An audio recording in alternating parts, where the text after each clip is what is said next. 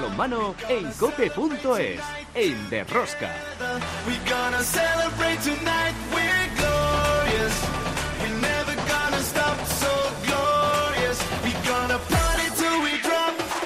Hola, hola, ya estamos aquí otra semana más con todos vosotros. ¿Qué tal estáis todos? Amantes del balonmano, seguidores de Rosca. Hoy comenzamos el programa con una triste noticia que ha sido el fallecimiento de nuestro gran amigo, compañero Iñaki de Mújica y colaborador con sus comentarios en Derrosca hasta el pasado diciembre 2022 cuando decidió jubilarse. Ha fallecido el pasado viernes en su domicilio particular en Irún de un infarto nos deja uno de los grandes del periodismo, gran amante del balonmano y una de las personas más bondadosas y leales que he conocido en esta profesión. Iñaki, descansa en paz, amigo. En la Liga Sobal, tras esta jornada, todos están atando los machos en la recta final. Por arriba, sigue la pelea por el subcampeonato en un mano a mano entre Cuenca y Granoller. Por abajo, Guadalajara sigue creyendo en el milagro, espabila y gana. Anaitasuna, Sinfín, Atlético Valladolid y Cangas en un puño. La Liga Sobal para dar paso a los hispanos para que van a disputar sus últimos dos partidos de la Eurocup 2024 ante Dinamarca y Alemania.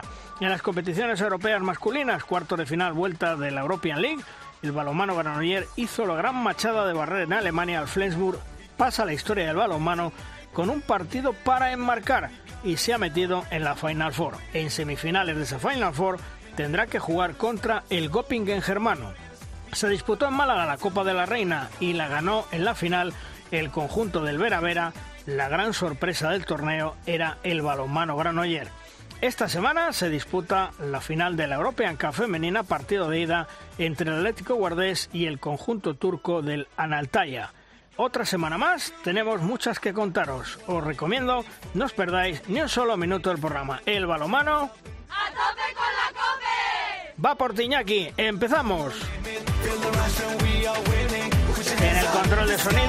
Marta Comendador, en la producción del programa Belén Díaz de Arce, al frente de toda esta maravillosa y generosa familia apasionada del mundo del balonmano, Luis Malvar.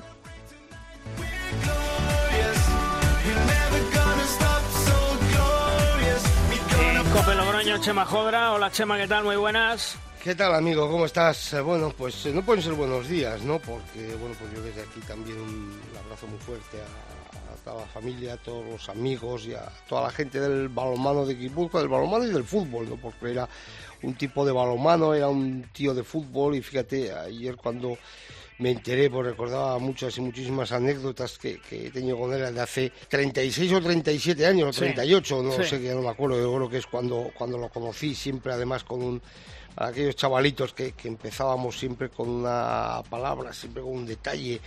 Luego, pues, pues nos hicimos muchos favores mutuos, porque bueno, pues Logroño de San Sebastián, estamos aquí a tiro de piedra y teníamos muchas cosas y muchos intereses. Y, y la verdad es que la última vez que lo vi físicamente, bueno, habíamos hablado alguna vez por teléfono, pero estuvo aquí en Logroño viendo un partido del, del Ciudad de Logroño y coincidimos tomando un, tomando una caña, ¿no? Antes de, del comienzo. Y bueno, pues la verdad es que pues, te deja jodido, Sí. no vamos a, a decir otra cosa. Así que bueno, pues un, un abrazo muy fuerte para todos los amigos y para todos los familiares de- del, del grande y bueno de, de Iñaki de Mújica. ¿eh? Oye, por cierto, y después otra cosa, enhorabuena a la gente de Granollers. ¿eh? Lo yo creo que lo dije el, el otro día que decía, bueno, ¿qué te parece y tal? Y digo, es que Granollers no tiene nada que perder, que a quien le tiene que tem- temblar las piernas es al Flensburg, que es el que tiene mucho que perder.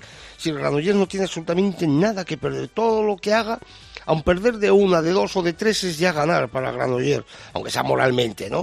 Pero o sea, y bueno, y mira, pues, pues dio el pelotazo y, y- y ganó y de lo cual me alegro, ¿no? Muchísimo, porque, bueno, pues esto yo creo que, eh, aunque sea no sea mucho, pero algo bueno le, le será para el, para el balonmano español, ¿no?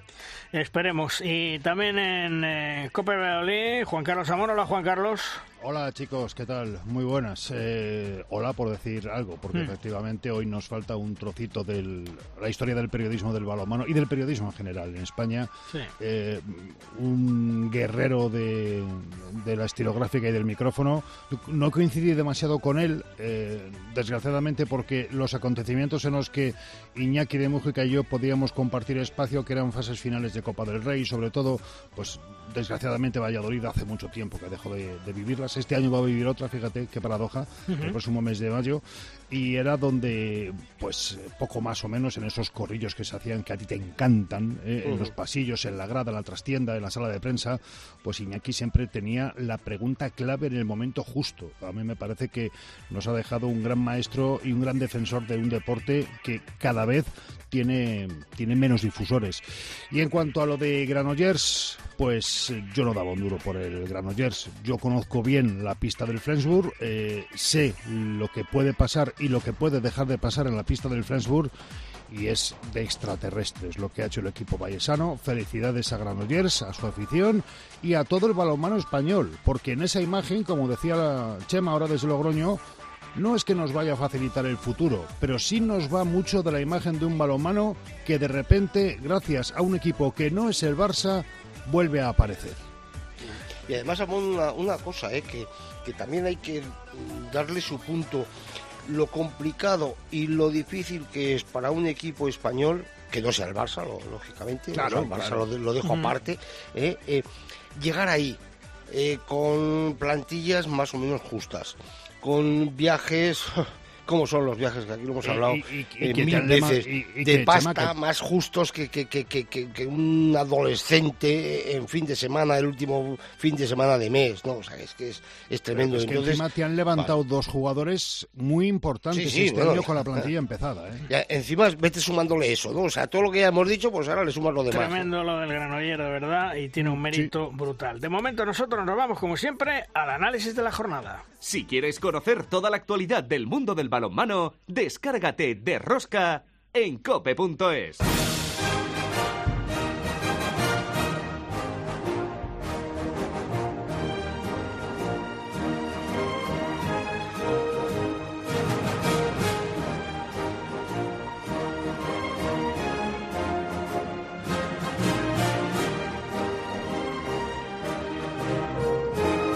nuestra primera tertulia contamos con dos grandes del periodismo, dos buenos compañeros, Alfredo Domínguez de la Madera. Hola Alfredo, ¿qué tal? Muy buenas. Hola, muy buenos días, Luis. Y también Edu Agullón, nuestro gran periodista analista. Hola Edu, ¿qué tal? Muy buenas. Muy buenas, Luis, ¿qué tal? Bueno, Alfredo, la Liga Sobal se está complicando por abajo y de qué manera. 22-21, no sé si meterle, Sinfín 20, Anaitasuna 20, Atlético Valladolid 19, Morrazo 18 y ojo, Guadalajara 16. Se está poniendo en juego ya un puesto hasta de descenso. Sí, eh, con, ese triunfo eh, poco esperado o casi inesperado del conjunto alcarreño el viernes por la noche ante Benidorm, que sobre todo con una gran segunda mitad, eh, la que hizo el conjunto de Juan Carlos Requena y que bueno, parece que va dando paso en este tramo final de, temporada, parecía que, lo tenía muy complicado y que poco a poco se sigue enganchando con su juego, con algunas lesiones, porque incluso su referente como Tito Díaz ha estado tocado las últimas semanas y, el, y el viernes fue una de las claves para llevarse el triunfo. Eh, con lo cual al final Guadalajara que parecía que, se descolgaba se ha enganchado y sobre todo amén de lo visto de lo que se está viendo en otros partidos en los duelos directos como los que hubo en la tarde de ayer domingo eh, yo no lo descartaría y sobre todo teniendo en cuenta que tiene dos rivales directos de aquí a final de temporada como es Anaitasuna y Sinfín en casa. Así que vamos a ver que los morados todavía pueden tener su opción por, por salvarse. Edu, eh, ¿cómo pierde ayer Cangas un partido con el descanso lo llevaba controlado lo pierde en los últimos 10 segundos con ese lanzamiento de penalti Ojo que se le puede complicar a Cangas, lo que pasa es que Cangas es especialista en salvarse a última hora. Sí, bueno, es un equipo muy muy habituado a estar en, en estas latitudes, es un equipo que, que se fortalece mucho en, en, su, en su casa y, que, bueno, en, en, Ogatañal es factible que, que, cualquier partido pueda caer a favor del, del Cangas. En cuanto al partido de ayer, la verdad que, que el conjunto de Moyano fue realmente superior en la primera mitad, eh, incluso llegó a tener opciones de, de, de llevarse un, un más seis al, al descanso, fue al final un, más cinco y, el partido cambió por completo a la vuelta de los vestuarios. Eh, empezó a aparecer la figura de Ali en la, en la portería del Sinfín, eh, se empezó a encontrar más cómodo el conjunto de Garabaya y, algunos errores de pérdidas de balón del, del Cangas le, permitió Sinfín meterse en el partido y luego ya en los últimos 15 minutos un encuentro muy muy igualado, en un partido con muchísima trascendencia en lo clasificatorio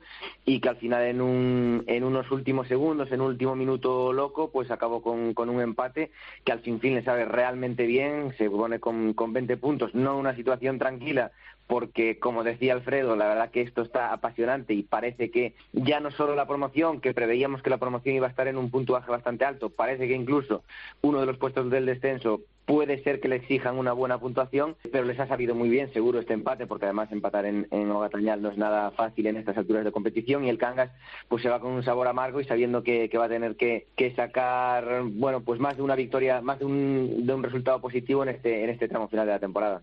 Porque Alfredo, eh, el Sinfín está en una buena racha, en una buena dinámica, ¿no?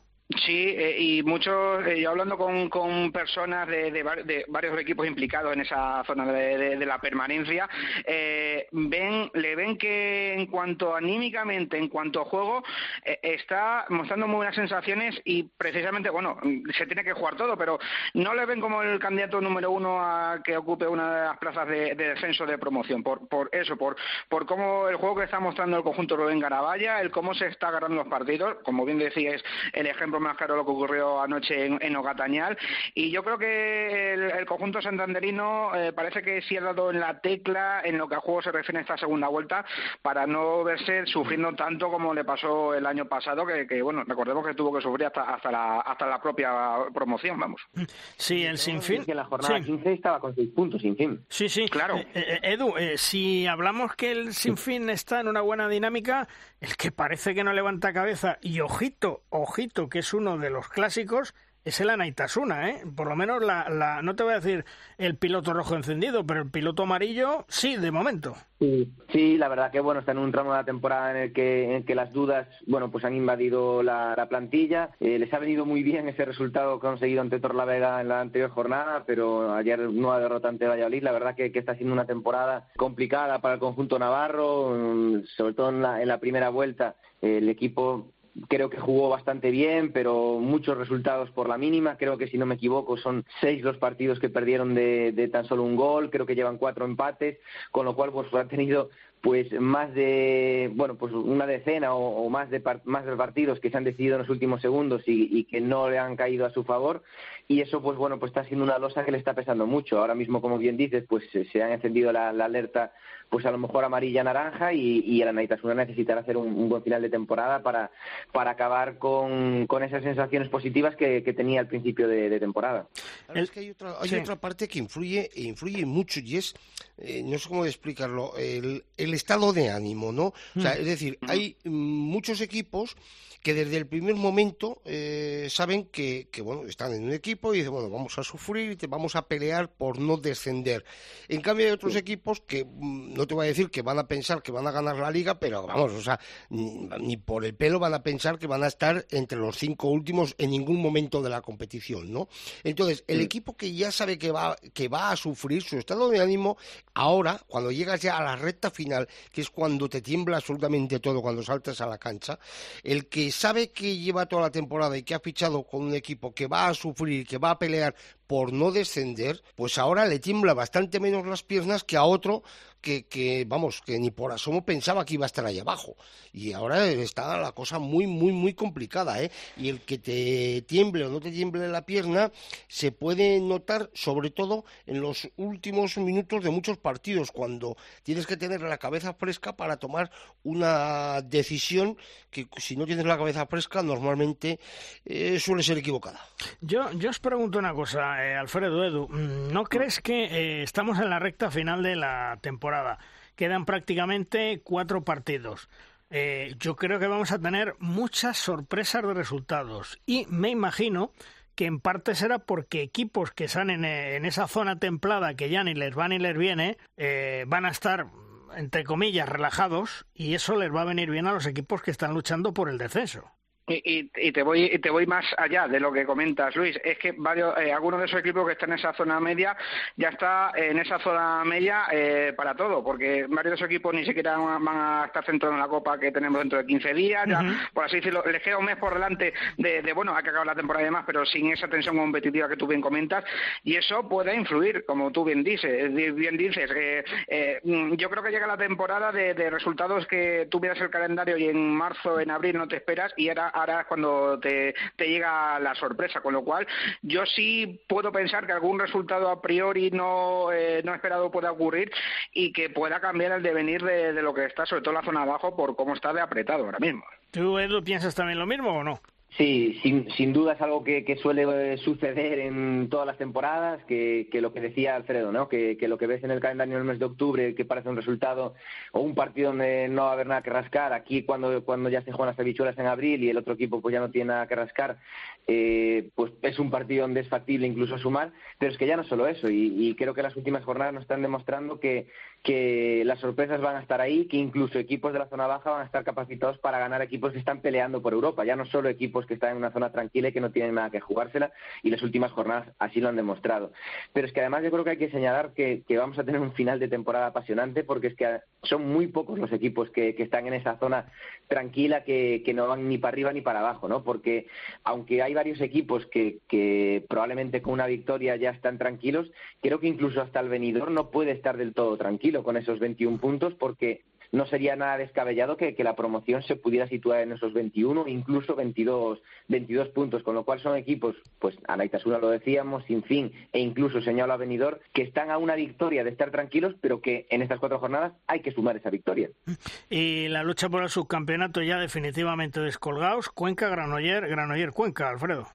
Sí, y además los dos con, con, una imagen un poco baja este fin de semana, de teniendo que, que sufrir, que, remontar, los dos partidos que tenían fuera de casa y que en, algunos momentos se les complicó, sobre todo más a Cuenca, por lo que se vio el sábado en, en, en Huesca, eh, pero yo precisamente veo muy fuerte, no solo en cuanto a juego, sino anímicamente al conjunto conquense, eh, que en esa lucha precisamente vamos a ver cómo le puede afectar eh, anímicamente y sobre todo en esfuerzo a Granollers el pase a la Final Four de la Liga Europea, eh, pero yo creo que hasta el final eh, la lucha va a estar entre esos, entre esos dos y yo creo que no veo a ninguno de los dos descolgándose en, en dos de las cuatro jornadas que queden por delante. Bob. ¿Y tú, Edu, cómo lo ves? Eh, ¿Más fuerte al Cuenca? ¿Un poquito más del central Granoller pensando en esa Final Four? ¿Le puede beneficiar al Cuenca? La lógica, por la carga de partidos, señala que, que Granollers, pues bueno, pues tiene un punto menor en cuanto al favoritismo para hacer la, para la segunda posición, pero la verdad que, que, el conjunto de Rama está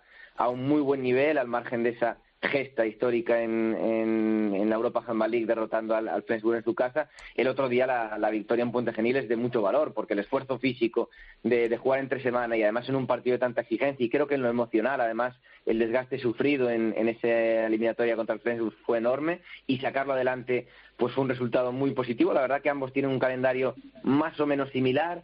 Eh, Granollers va a tener que visitar la pista de dos equipos que están luchando por el descenso, que son Valladolid y, y Cangas. El caso del Cuenca eh, tendrá que visitar la pista del, del Vidasoa, con un Vidasoa que, bueno, es muy difícil que pueda dar ese salto a la segunda posición, pero que aún en esa jornada aún va a tener a lo mejor ciertas esperanzas de poder enganchar al, al Cuenca, con lo cual, bueno, calendarios similares y, fuerzas similares, ¿no? Quizás por el hecho de, tener que centrarse en dos competiciones y por cómo está la clasificación hay que darle un puntito más de favoritismo a la ciudad encantada, pero todo indica que va a ser una lucha por la segunda posición que va a estar viva hasta la última jornada. Bueno, pues ahora vienen 15 días donde se para la liga, donde juega la selección, viene la Copa del Rey, curiosamente con cuatro equipos que están luchando por el descenso y veremos a ver qué es lo que nos va a deparar la reanudación en ese 14-15 de mayo de la Liga Sobal. Alfredo, gracias, un fuerte abrazo hasta otro día. Un abrazo compañeros, hasta la próxima. Edu, gracias también por estar con nosotros, otro día nos escuchamos, un abrazo. Un fuerte abrazo, Luis.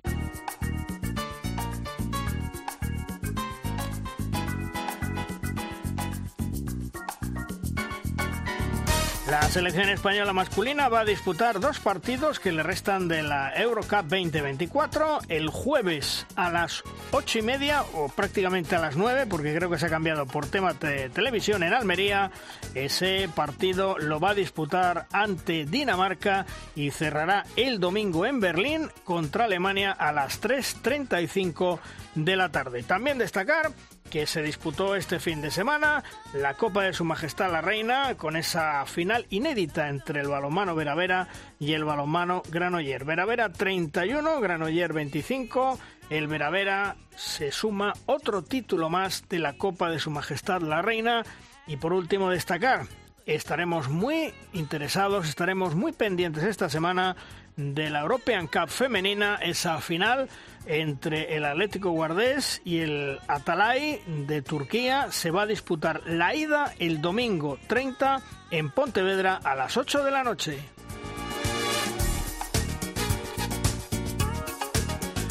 Es el momento en derrosca de la firma invitada. La firma nos llega esta semana de la mano de Anselmo Ruiz de Alarcón, uno de los mejores analistas en el mundo del deporte y del balonmano en particular. Anselmo profundiza en detalles concretos que en muchas ocasiones marcan el devenir de un partido y el triunfo de un equipo. Hola Anselmo, ¿qué tal? Muy buenas. Hola Luis, ¿qué tal? ¿Cómo estás? Bueno, ¿sobre qué nos vas a hablar esta semana, Anselmo? Hoy se comentarán datos de Granollers en su hito frente a Flesburg y de algo más. Pues venga, vamos allá. Eh, fronteras, ese fue el destino de nuestro balonmano cuando en los 70 se estrenó como deporte olímpico. Cruzar fronteras era un estímulo ya que las experiencias que permitían las competiciones europeas hicieron aumentar no solo el rendimiento de nuestros equipos, sino su visión y el alcance de concebir lo que era posible. Estuve presente en Lisboa, en el partido que disputó el Flesburg en octavos contra el Benfica.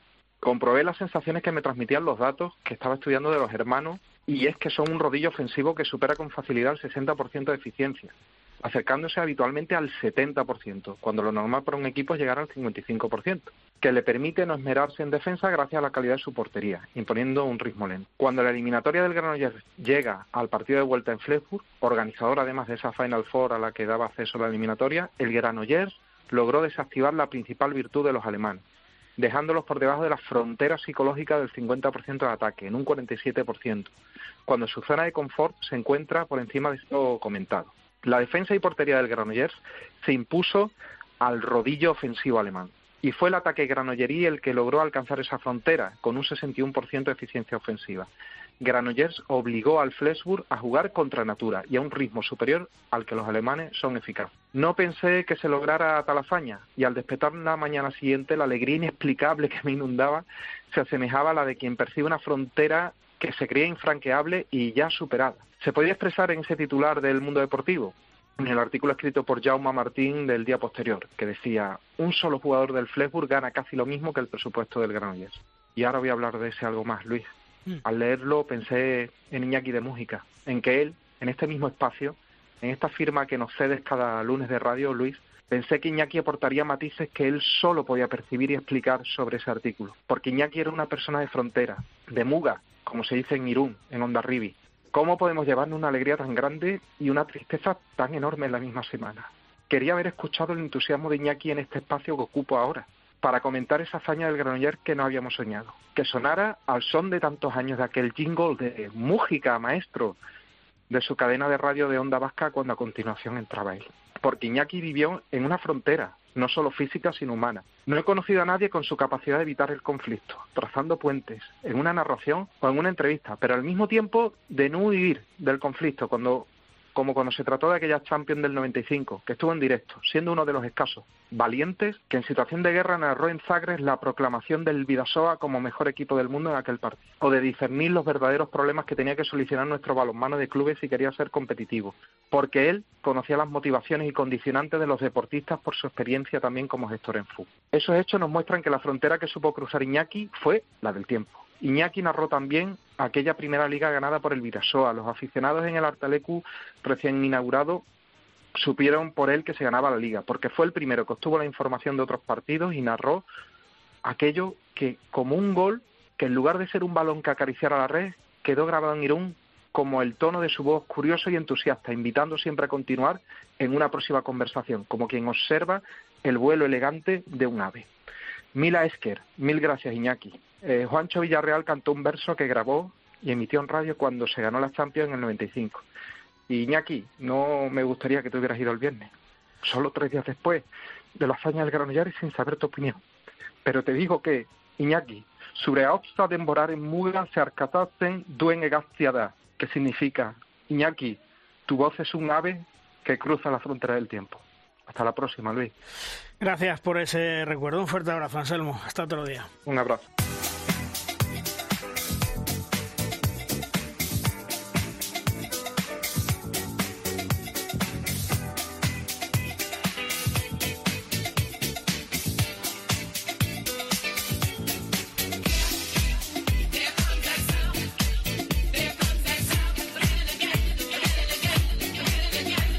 Nuestro Gedeón Guardiola va a continuar un año más en la Bundesliga germana tras fichar por el conjunto del Erlangen. Gedeón cumplirá 12 temporadas en la Bundesliga, llega a un equipo con corte español cuyo entrenador es Raúl Alonso, el pivote y capitán de los hispanos, a sus 38 años está en un buen momento de forma. En Alemania nos espera Gedeón. Hola Gede, ¿qué tal? Muy buenas. Hola, ¿qué tal?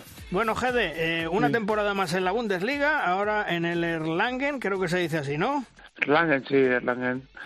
Eh, sí, sí, he firmado dos temporadas incluso. Dos. sí, bueno, sí. bueno, oye, pues eh, importante por, por la continuidad, ¿no? Sí, la verdad es que, bueno, estoy contento porque eh, poder eh, jugar en la Bundesliga dos temporadas más, pues es, un, es una señal de que de que me, me encuentro muy bien, de que hay, hay clubes y entrenadores que cuentan aún conmigo y, y yo también, yo mismo también me encuentro bastante bien para mantener en esta liga tan tan exigente.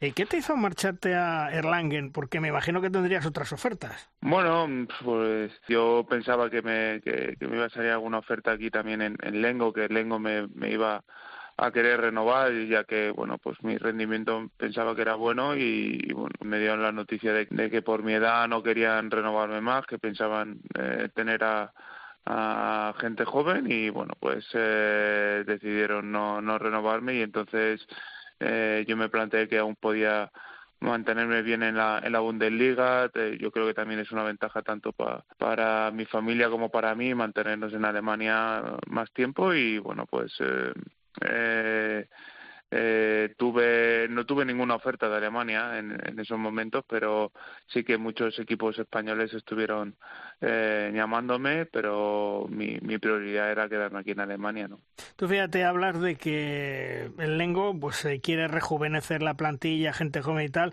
mientras Erlangen lo que quiere eh, es reforzarse con jugadores de experiencia y veteranía como tú porque la veteranía es un grado Gede. Sí, bueno, sí, la, la idea de, de, Raúl y del, y del, del club de Erlangen es pues eh, eh, dar un pasito más arriba, quieren eh, pues eh, ser un equipo más competitivo en, en, la Bundesliga, cosa que bueno, pues me parece bastante complicado, pero bueno, eh, es un club que tiene bastantes condiciones eh, para optar a más, o sea, para para intentar no luchar por Europa porque es súper complicado aquí en, Alemania, pero eh, sí que pues estar un, un, peldaño más arriba en el en los ocho o nueve primeros y bueno eh, vamos a eh, piensan que, que que conmigo en la plantilla y también pues eso Raúl eh, Olafur Stefansson que es como segundo entrenador pues quieren implantar un poco la filosofía eh, o táctica española que, conocemos y creen que conmigo pues puede ser el,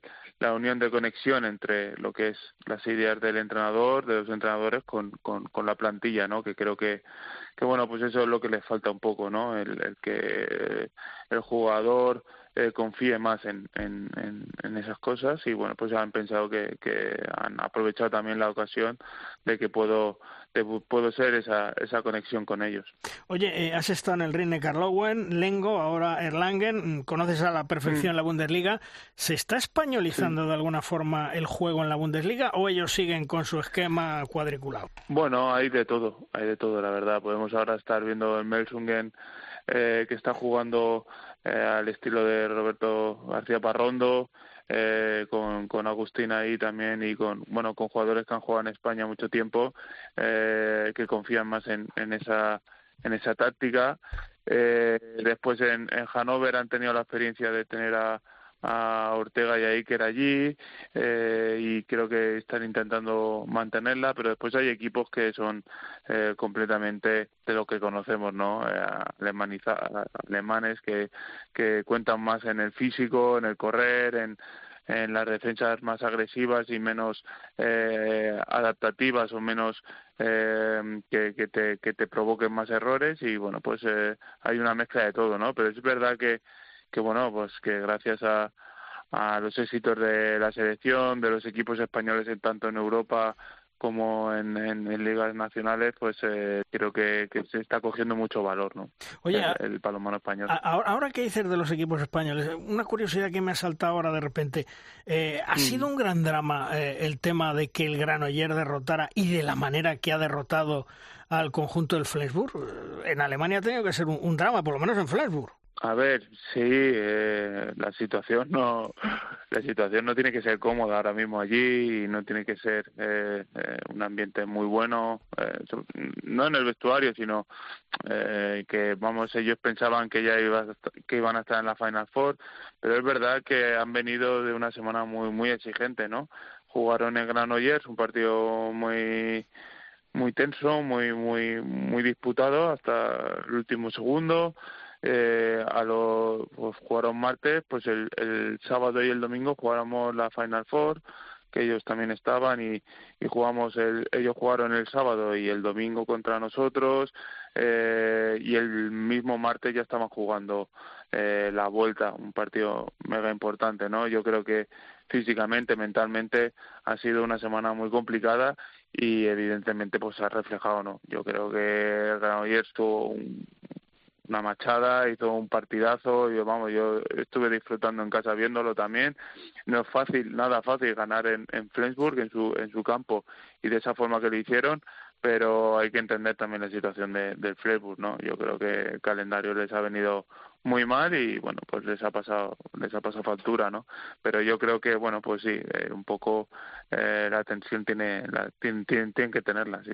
Oye y con el Gopingen mm, le ves con posibilidades de meterse en la final que Granollers le gane bueno eh, hablando con mi hermano incluso creo que le ha tocado un buen equipo no para para optar a, pasar a la final. Creo que el, el Gopingen es un gran equipo no tienen tienen muy buenos jugadores pero este año en la Bundesliga no está no está muy muy bollante, ¿no? Eh, ha hecho un mejor papel en Europa que, que en la Bundesliga y bueno, es un equipo que si Granollers eh, lo plantea muy bien y va sin sin temor, sin, sin ningún complejo, como, como hizo en Flensburg, pues puede tener sus opciones, claro que sí. Eh, la veteranía, Gede, con la llegada de tanto joven al balonmano, ahora mismo yo creo que es fundamental, ¿no? Bueno, siempre ha sido fundamental. Creo que la veterania es un grado, se dice así, y bueno, eh, muchas veces, pues, en momentos eh, complicados, pues, eh, te da te da un plus de confianza y también sobre todo el que los jóvenes te vean con confianza y con y con seguridad creo que es que es fundamental no y, y es lo que vas aprendiendo con los años mm.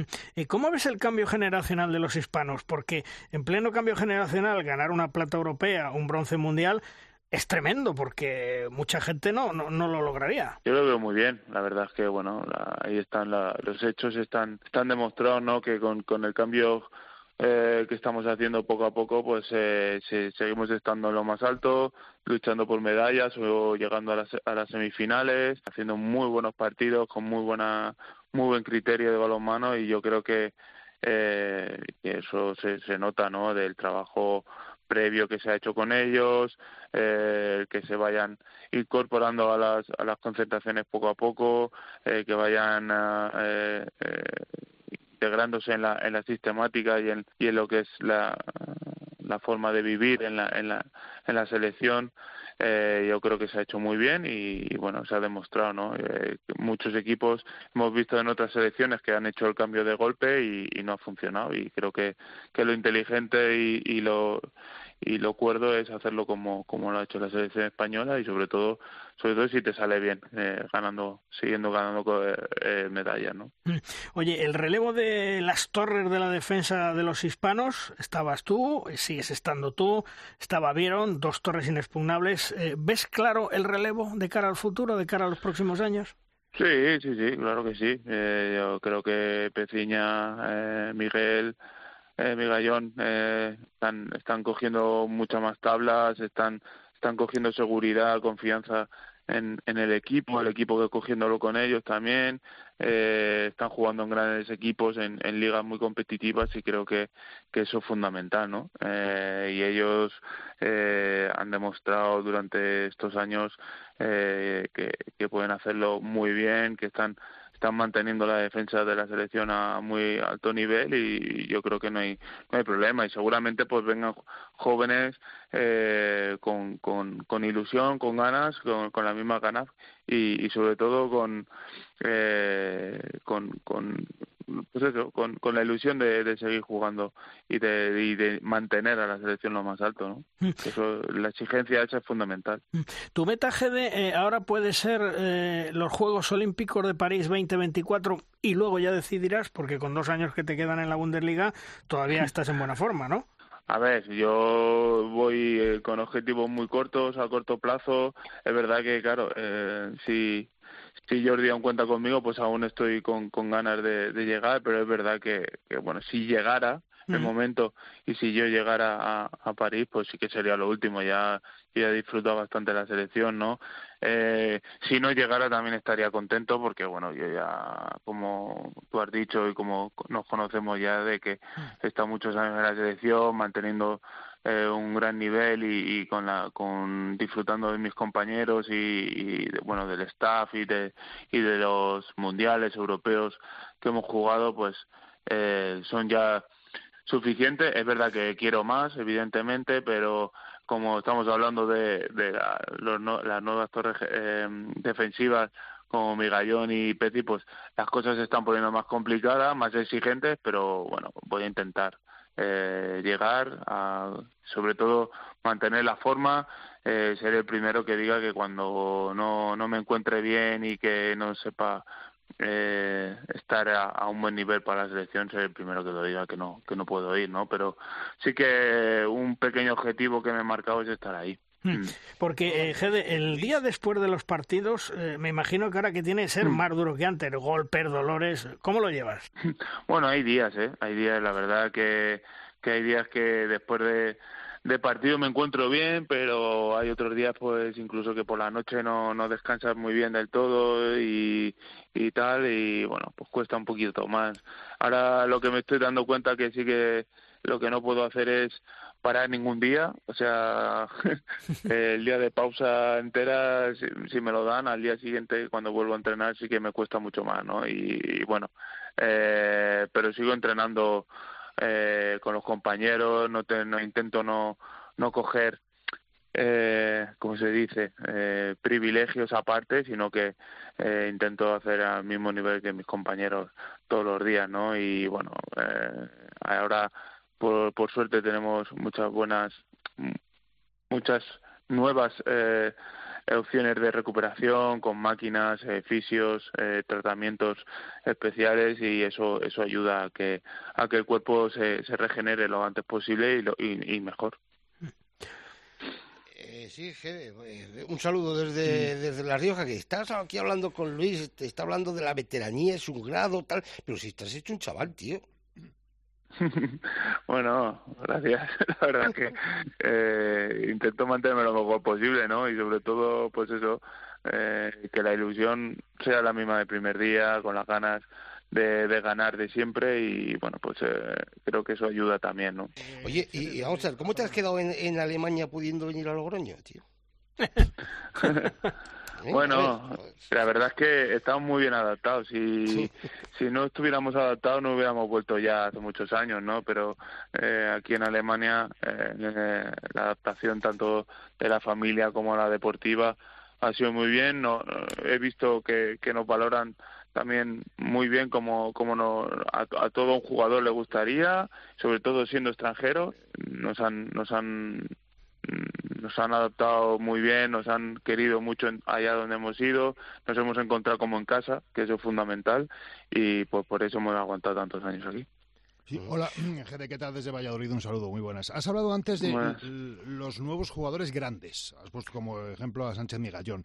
Eh, yo te quiero preguntar, como, como exponente del balomano, no voy a decir de ayer, por no ponerte más años de los que dices que tienes, pero sí del hace un rato, mm. ¿no? Y del, eh, también del mm. balomano del, del hoy. Eh, los jugadores, esos que tú defines como muy grandes, ¿no son también más atléticos? ¿No ha cambiado la fisonomía del jugador grande? Bueno, sí, eh, ahora el balonmano es mucho más rápido que antes, ¿no? Eh, antes el pivote tenía que ser fuerte, tosco, pelearse con todo el mundo y ahora, pues ahora somos más móviles y tal.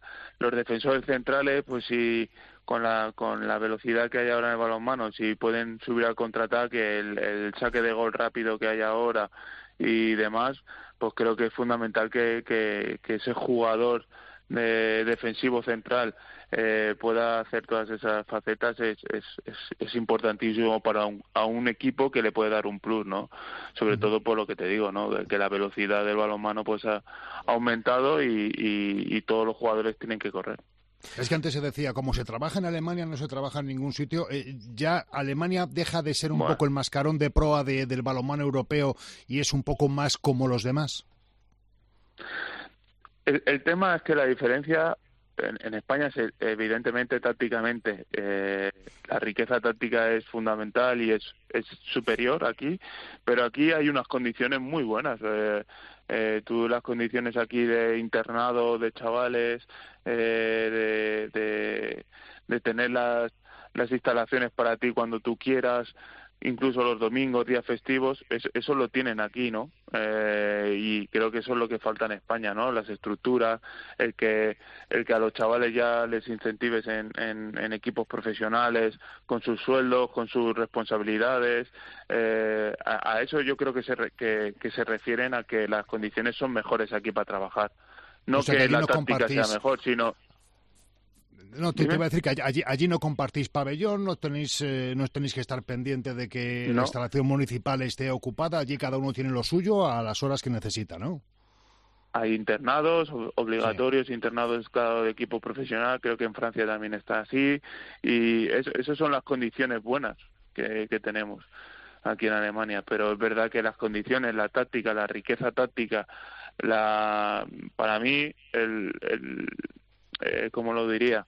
el, el conocimiento es mucho mayor, pero aquí es todo mucho más espectacular, mucho más cuidado en ese sentido de, de que eh, hay material, hay pues eso, condiciones, eh, las condiciones de viaje para para los chavales incluso mejor que algunos equipos de Asobal ahora mismo, o sea que a, eso sí que es super, es, es mejor, no superior, es mejor, eh, o es la diferencia pero tácticamente pues en España estamos demostrando que somos mucho mejores.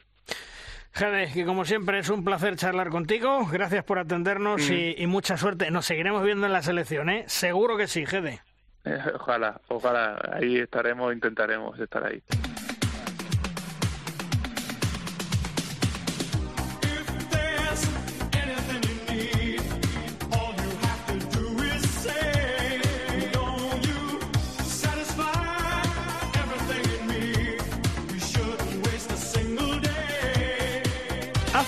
Días, Sandy Barbosa comunicaba que no iba a continuar la próxima temporada en el Morvedre. El motivo de su marcha son los Juegos Olímpicos del próximo año. Mm, podrían suponer su tercera presencia en la cita más soñada e importante para un deportista y jugadora de balonmano. Hola Sandy, ¿qué tal? Muy buenas.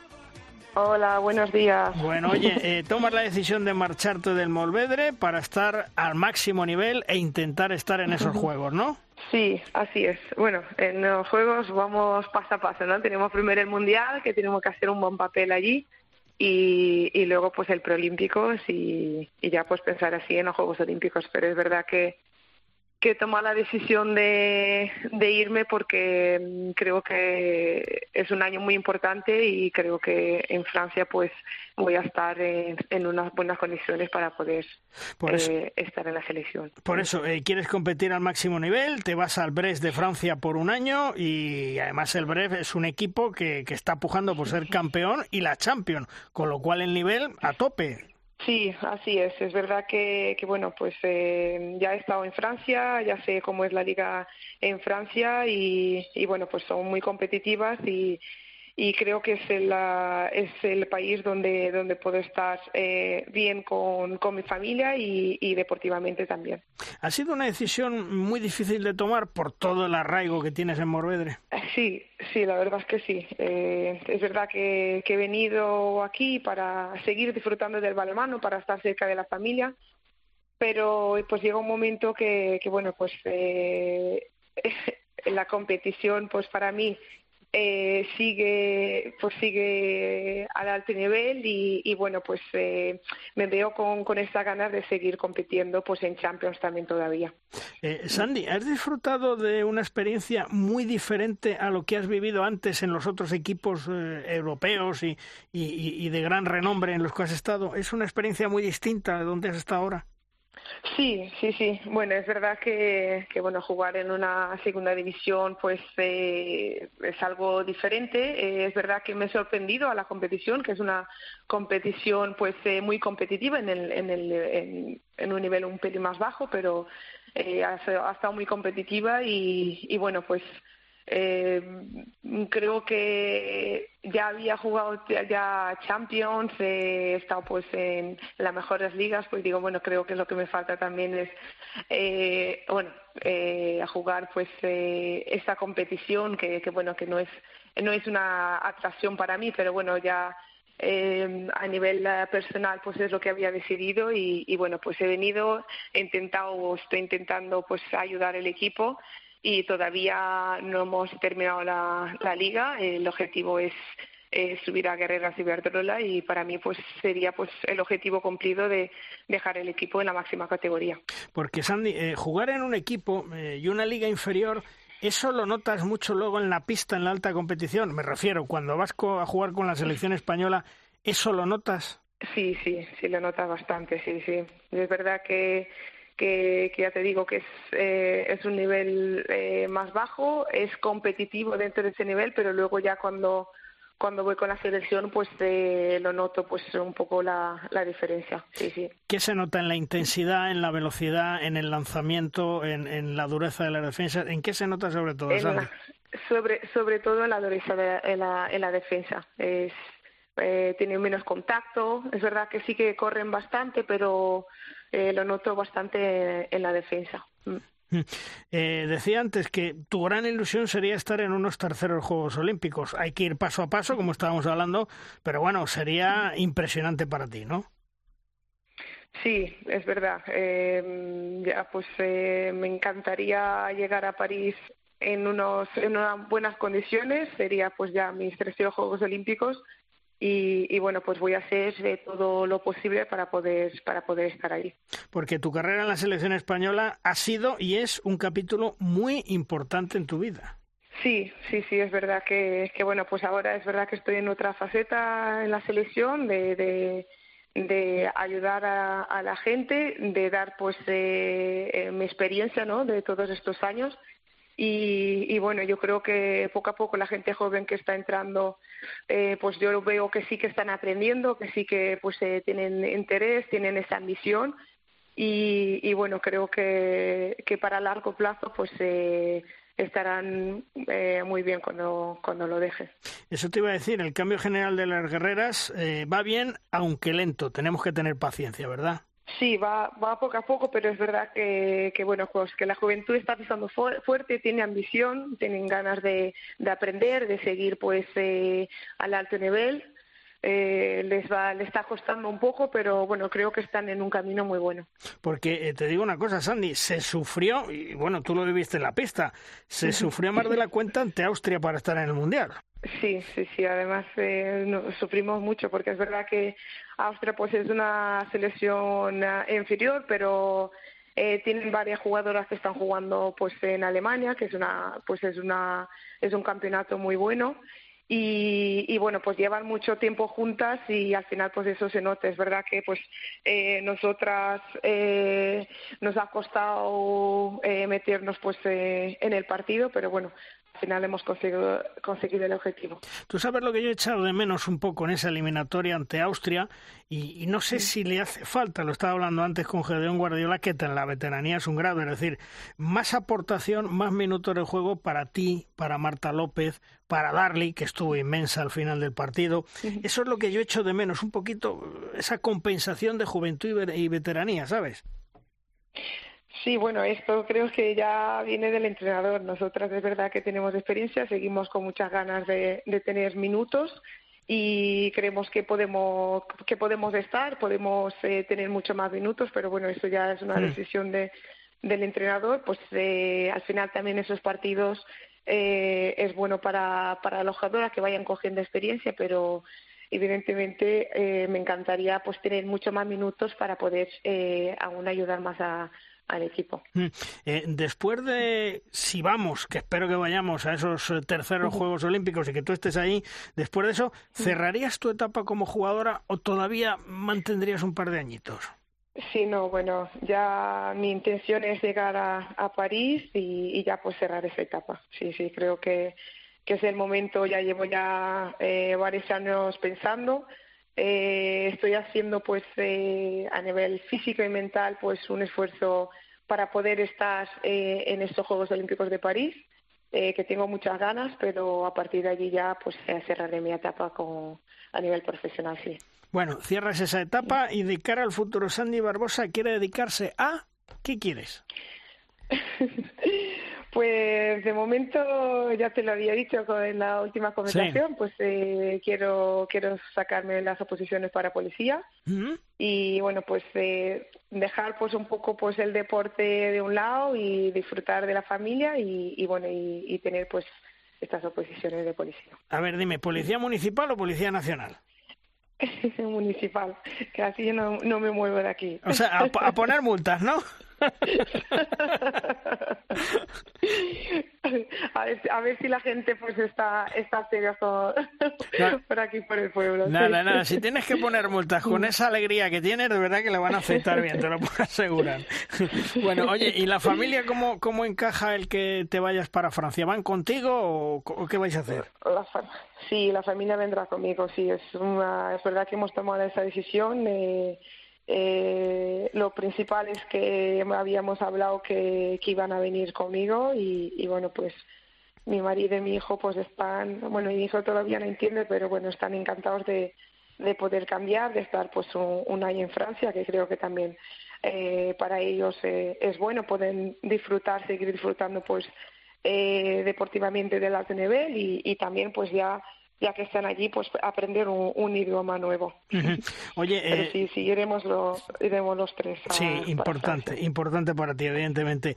Eh, el Morvedre tiene asegurado la disputa de la fase de ascenso. ¿Crees que vais a poder conseguir ese ascenso a la División de Honor Femenina, a la Liga Guerrera? Sí, solo, solo tenemos en nuestra cabeza eh, conseguir eh, subir a Guerreras y Verdrola. Es verdad que, que queríamos, queríamos subir directamente, pero bueno, al final es verdad que esta liga es, es competitiva y, y bueno, pues eh, se nos ha escapado. Ahora tenemos la oportunidad de, de, jugar la fase de ascenso y lo vamos a dar todo para poder estar el año que viene en, en y Verdrola. Pues Andy, muchas gracias por atendernos. Suerte en esa fase de ascenso y, te seguiremos en Francia, ¿eh? porque en Francia y, tenemos que vernos en París, o sea que con eso te digo todo. Así que ponte las pilas, ¿vale? Pues sí, sí, seguimos trabajando para estar eh, a tope para la selección y bueno, y para lo que venga. Muy bien, bueno, un beso muy fuerte, cuídate, hasta otro día. Adiós. también, hasta luego.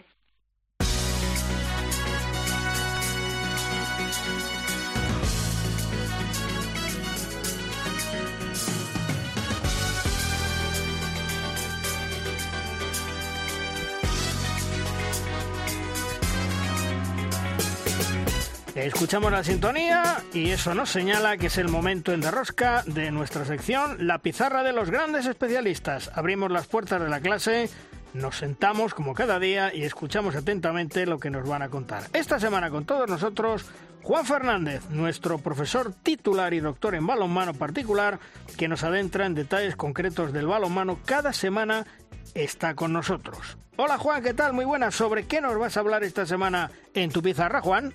Buenos días, buenos días queridos y queridas amantes del 40 por 20 desde Finisterrae. Cuando era niño, y después no tan niño, siempre pensé que la figura de entrenador era el centro, el eje de coordenadas sobre el que pivotaba ese mundo tan fantástico e ilusionante que me ayudaría a conseguir mis objetivos deportivos y personales. Aquel que optimizaría mis cualidades y virtudes, ese ser sabio, ponderado, lleno de pasión, indestructivo y todas las características humanas y no tan humanas que un niño en su mundo inocente pueda imaginar. Se convierten en el referente, demostrando a cada paso su buen hacer, instruyendo a través de este maravilloso juego a nuestros hijos e hijas. Todos y todas encontramos en ellos seres irrepetibles, donde el día tiene siempre más de 24 horas y su disponibilidad es total. La admiración hacia ellos y ella se transforma en cariño y agradecimiento de por vida. Pues sí, esto y mucho más aporta mi profesión a esta sociedad. Si necesitan ilustrar más estas ideas, les recomendaría un vistazo a los libros de Juan Antonio García Herrero, un crack en estas lides. Todos estos días aplaudimos a rabiar la hazaña de un chaval de Louro, don Antonio Rama, de cerquita de Finisterrae. Este licenciado en Ciencias de Actividad Física y el Deporte y entrenador superior, nos ha hecho tremendamente felices con su Granollers. De paso, seguro que a otro entrenador metido a gerente como Pep Blanchard. Grande Granollers, grande Antonio. Siempre digo que los únicos indispensables en el deporte y en el balonmano son los técnicos y entrenadores. Ellos han construido el balonmano desde los colegios y clubes. Son como las abejas. Buscan la materia prima, la depuran y refinan y finalmente la disfruta en todo su esplendor el gran público. Todos los demás estamentos son una consecuencia más o menos afortunada. Sin el minero no hay mina, diría mi amigo Falo Méndez. En estas semanas nos han dejado varios y esta, esta aportación mía al programa de Rosca de hoy quiero que vaya en su tributo. Unos ya disfrutaban de un gran legado como Pere Mora, entrenador del GABA y fisioterapeuta histórico de la selección española, o Eduardo Fernández, conocido como Guerra, que fue el gran impulsor a final del siglo XX del balonmano masculino en las Islas Canarias. Otros, como Pablo Arribaribia, este vasco afincado en A Coruña, o Manolo Gutiérrez, entrenador de, de Luanco asturiano, el destino no le supo gratificar con una larga vida su gran labor en los banquillos. Descansen en paz. Todos ellos ponen sobre la mesa la falta de relevo generacional, ese gran problema con el que estamos contando en el siglo XXI, y la problemática endémica de la formación de técnicos para aquellos que provienen del deporte base y no de haber sido jugadores profesionales. Vuestro recuerdo perdurará en vuestra obra. Gracias y que tengan una feliz semana.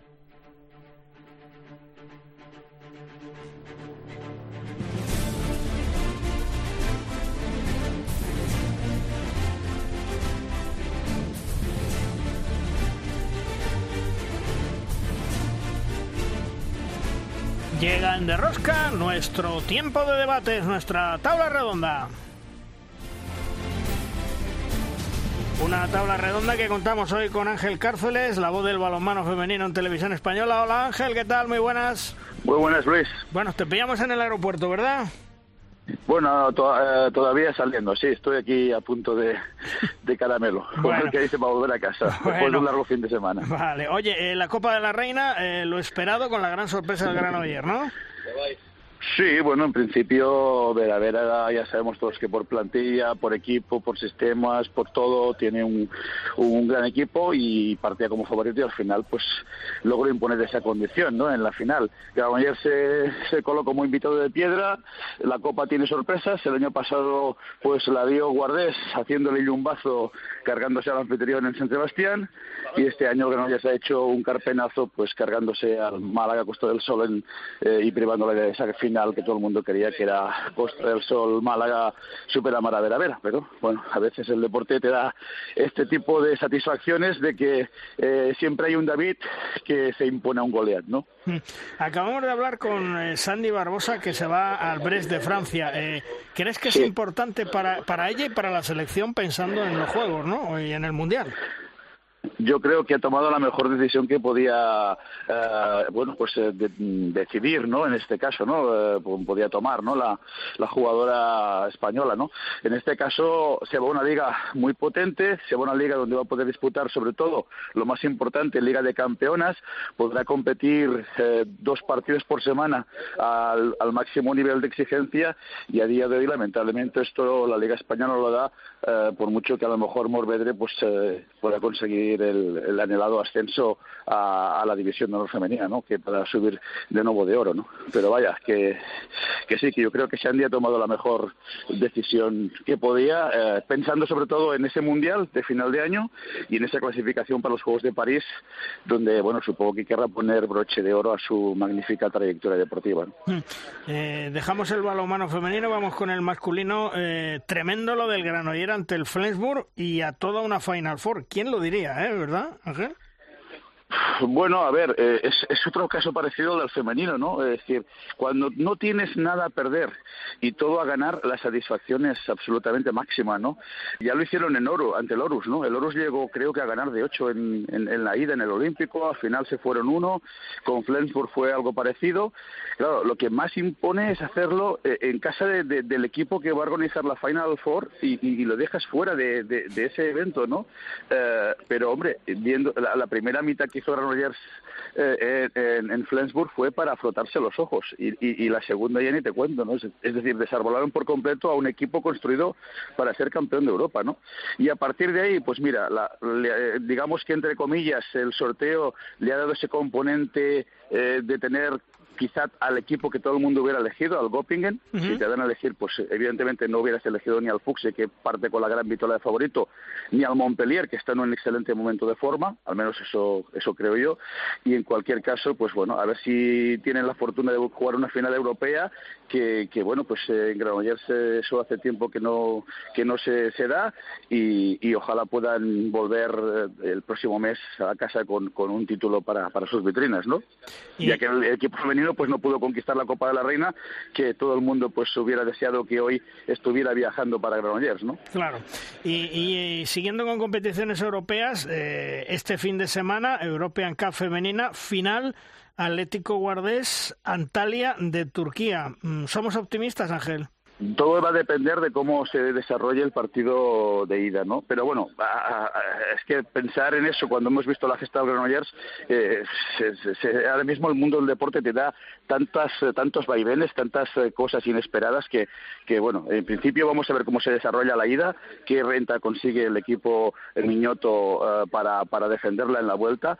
A priori también creo, creo que, que Guardés tiene mejor equipo o un equipo que puede lograr ganar esa Copa EHF y, obviamente eh, pues eh, bueno es verdad que jugar en Turquía con un ambiente seguramente muy muy muy hostil pues también va a tener sus condicionantes pero bueno, eh, lo único que sí que hay que tener en consideración en este tipo de casos, Luis, y tú lo, verás igual eh, que, todos, ¿no? Es el calendario, es tremendo, ¿no? Guardés eh, se va a jugar toda una, toda una temporada en apenas 15 días, ¿no?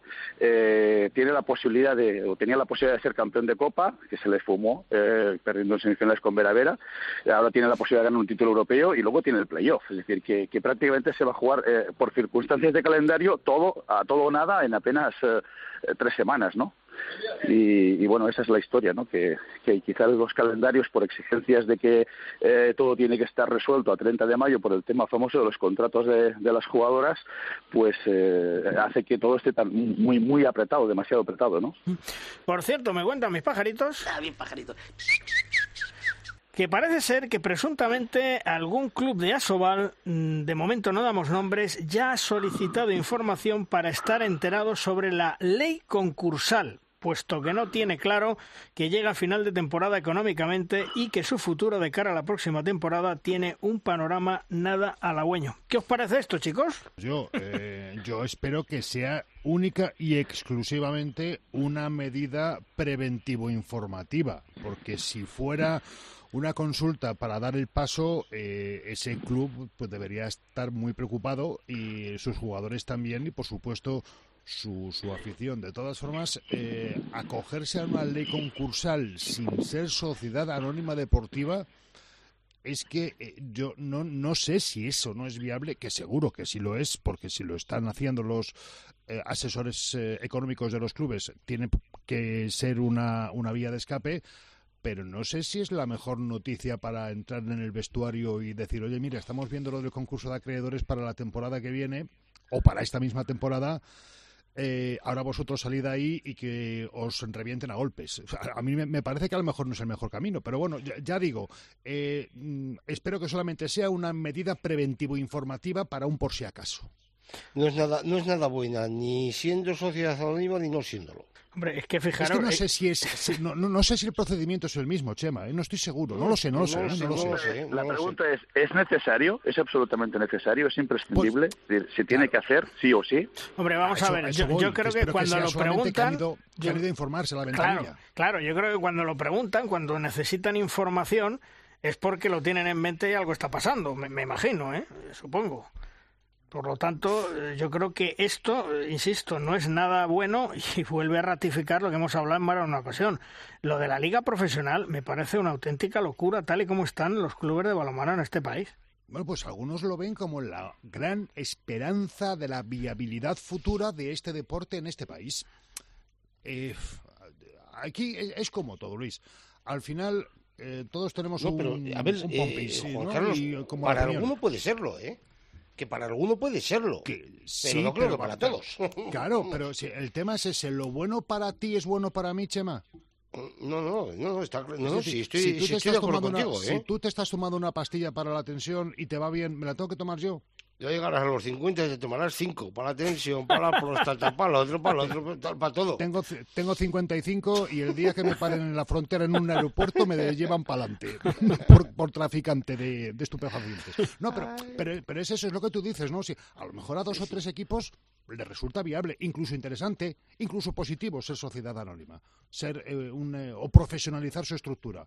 Pero a lo mejor otros que vienen del romanticismo del balonmano de familiar o de club, a lo mejor no, no, les interesa. Y si hay que profesionalizar la liga, a lo mejor lo que haces es arrastrar a unas condiciones a clubes que no lo necesitan, que no les conviene. Y a lo mejor es el que iba bien empieza a ir mal y el que iba mal va peor. Hmm. Por cierto, hoy ha puesto un tuit eh, Ángel Tony García donde dice no sigo entrenando al Kazma de Kuwait. Eh, ¿Le podemos ver eh, entrenando algún equipo? ¿Te, te, huele algo, Ángel?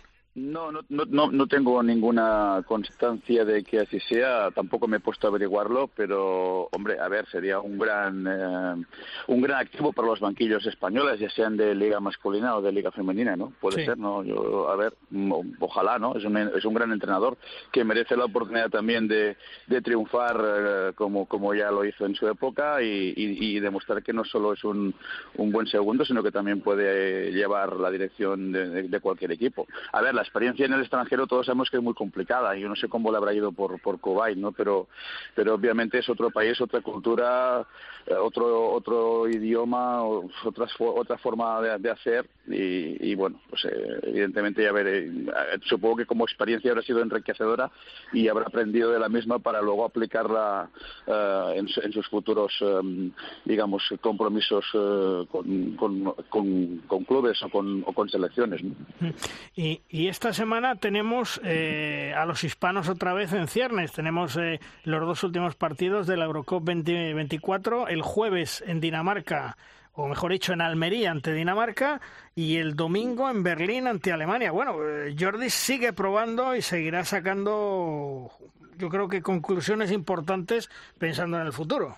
Hombre, claro, la, la, ventaja que tienen estas competiciones es que cuando ya tienes la clasificación en, en, o un preolímpico en el bolsillo, es decir, puedes, eh, no tienes la exigencia de, de, de, tenerlas que ganar, ¿no? Entonces te pueden servir para probar, a ver, mm, que jugadores eh, potencialmente seleccionables para grandes competiciones eh, puedan medirse a selecciones eh, de primer orden como, como Dinamarca o Alemania es, es, muy positivo. Yo creo que en ese sentido, pues ojalá todos los equipos pudieran tener esa, esas posibilidades. Yo creo que cualquier seleccionador firmaría el poder tener este tipo de, de, partidos eh, durante el año para, para eso, para probar cosas, para probar jugadores, para ver sistemas, para incluso hasta ver cómo están los rivales, ¿no? Es decir, qué, qué viene por detrás o qué lleva eh, tu oponente de cara a una futura competición, ¿no? Por tanto, para mí me parece muy positivo, eh, con independencia de lo de siempre, ¿no? Que estas competiciones, pues crucemos todos los dedos que no se lesione ningún jugador, ¿no? Que todos vengan bien de, de la selección, ¿no? Que es lo que en definitiva quieren los clubes, ¿no? Que, que no que no suceda ningún imprevisto, ¿no? Yo para ir eh, terminando esta tabla redonda eh, quisiera hacer un homenaje a yo creo que tú también le conociste Ángel al gran Iñaki, de Mújica, ¿no? sí. Un homenaje, bueno, póstumo de alguna manera al gran Iñaki de Mújica, gran periodista, gran compañero, gran amante del balonmano, gran amigo de sus amigos y lo que decía yo al principio, un hombre con una bondad increíble, leal a sus amigos, leal a sus compañeros. Estuvo muchos años en Radio Popular de San Sebastián, posteriormente se fue a, Onda Vasca. Yo coincidí con él en los Juegos Olímpicos de Barcelona 92, eh, una persona trabajadora, alegre y en fin, que siempre, siempre estuvo con nosotros.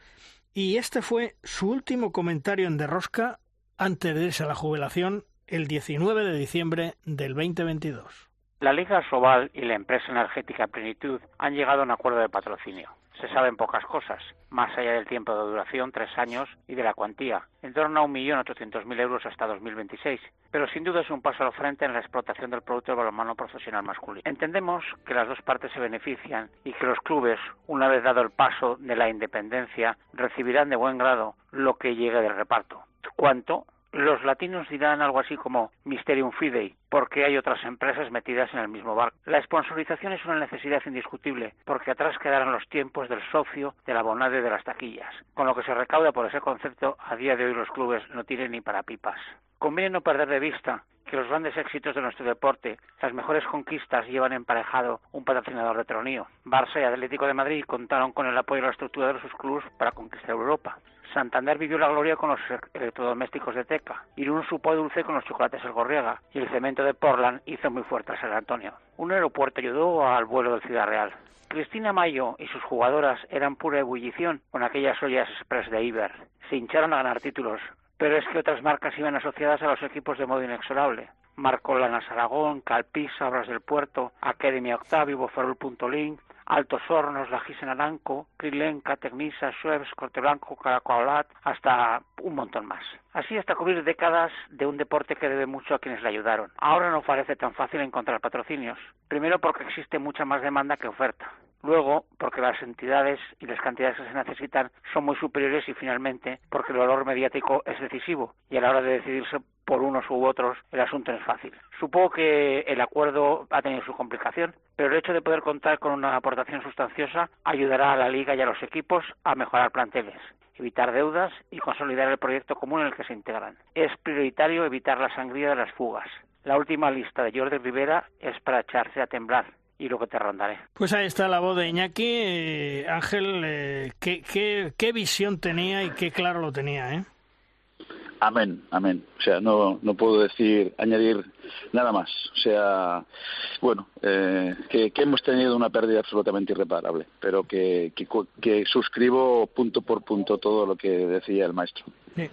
Se fue el viernes a los 72 años de edad, eh, causas naturales, eh, que fue un infarto. Mm, desgraciadamente el viernes esperaban donde él colaboraba y recordemos que ya estaba jubilado, que por eso precisamente me pidió que se quedaba hasta el último día de diciembre y que luego ya le liberara del compromiso personal que teníamos para disfrutar de la jubilación. Hacía, pues para mantener un poco el gusanillo, eh, sus colaboraciones en un periódico de Guipúzcoa y el viernes estaban muy extrañados que Iñaki no hubiera mandado su correspondiente artículo. Pasaba el tiempo, no llegaba el artículo, se sorprendieron, pusieron la voz de alerta, eh, fueron a ver qué pasaba y el sábado, a última hora, pues a última hora del sábado, eh, un amigo con la policía entraron en el domicilio de Iñaki en la parte vieja donde Rivia y, y ahí se lo encontraron al gran Iñaki que había fallecido de un infarto. Descanse en paz, Iñaki.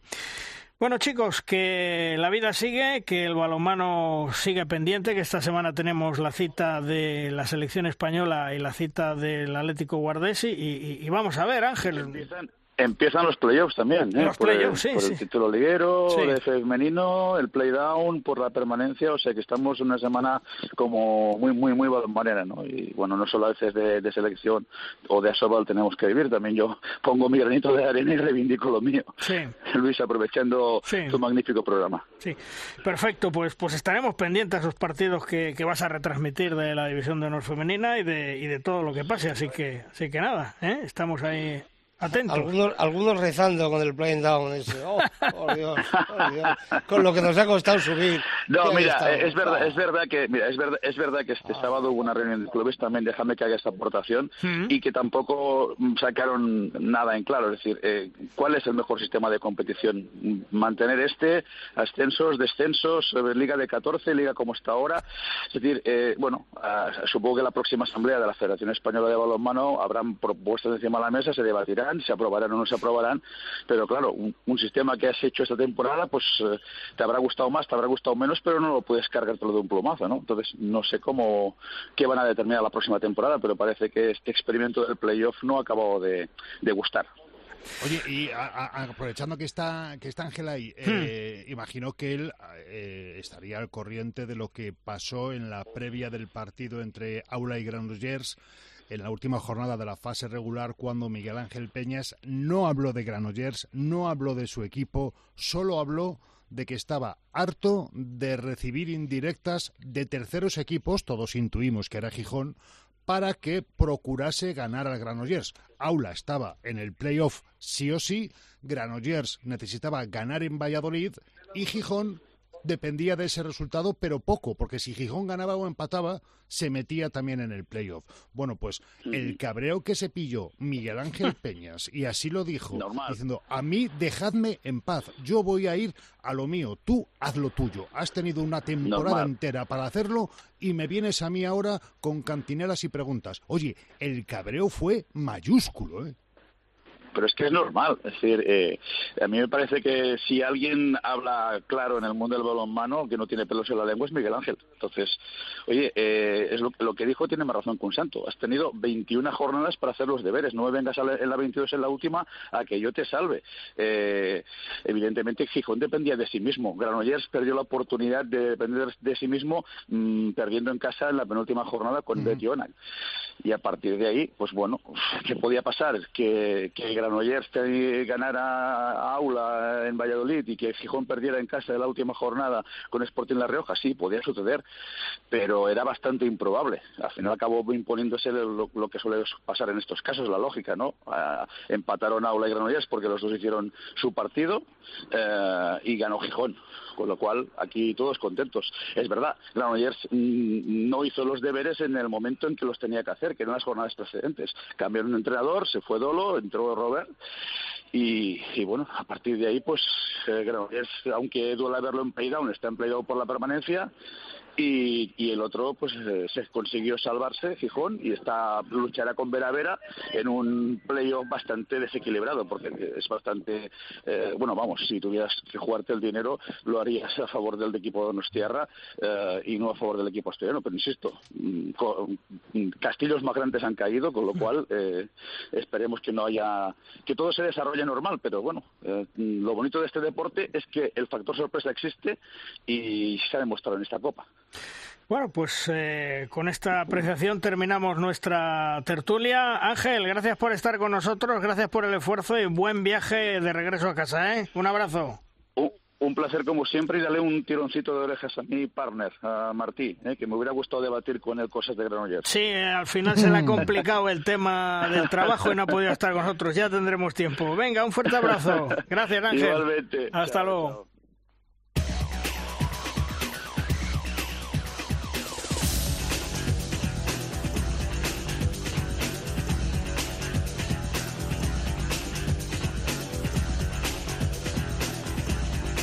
Vamos terminando programa, vamos terminando edición, como siempre, con el maestro, con Tomás Guas y sus 7 metros. ¡Lanza, Tomás! Mar Rosquitos, el viejo Granollers, extraordinario. Qué machada en Europa, ¿eh? Europa League, el final a cuatro digo, eliminando ni más ni menos que al Freiburg en su casa, un todopoderoso de la Bundesliga alemana. Y además que va a ser el que organice la final. Es tremendo, realizado por Antonio García. Todavía me acuerdo el día que me invitó al balcón de su La Llagosta después de ganar, no sé si fue el Mundial Europeo, yo qué demonios sé lo que había ganado esto. Antonio, sus compañeros, el entrenador Antonio Roma, bueno, en fin, han pasado a la historia del balonmano, bueno, que ya lo estaban, porque esa historia del balonmano español y europeo ya Rogers. Ahora, las semifinales entre el Cogen alemán a finales de mayo. Y claro, todo puede pasar. Los modestos también puede pasar. Y el Granollers es mucho más que un modesto. Otra cosa es el dinero. ¡Viva el balonmano! ¡Y viva el Granollers! Terminamos programa, terminamos edición. Juan Carlos, hasta la semana que viene. Hasta luego, chicos. Chema, hasta la semana que viene nos escuchamos. Un abrazo para todos. Y a todos vosotros ya sabéis, próximo lunes tenéis alguna cita con De Rosca donde os contaremos todo lo que es actualidad en el mundo del balonmano. Nos escuchamos. ¡Adiós!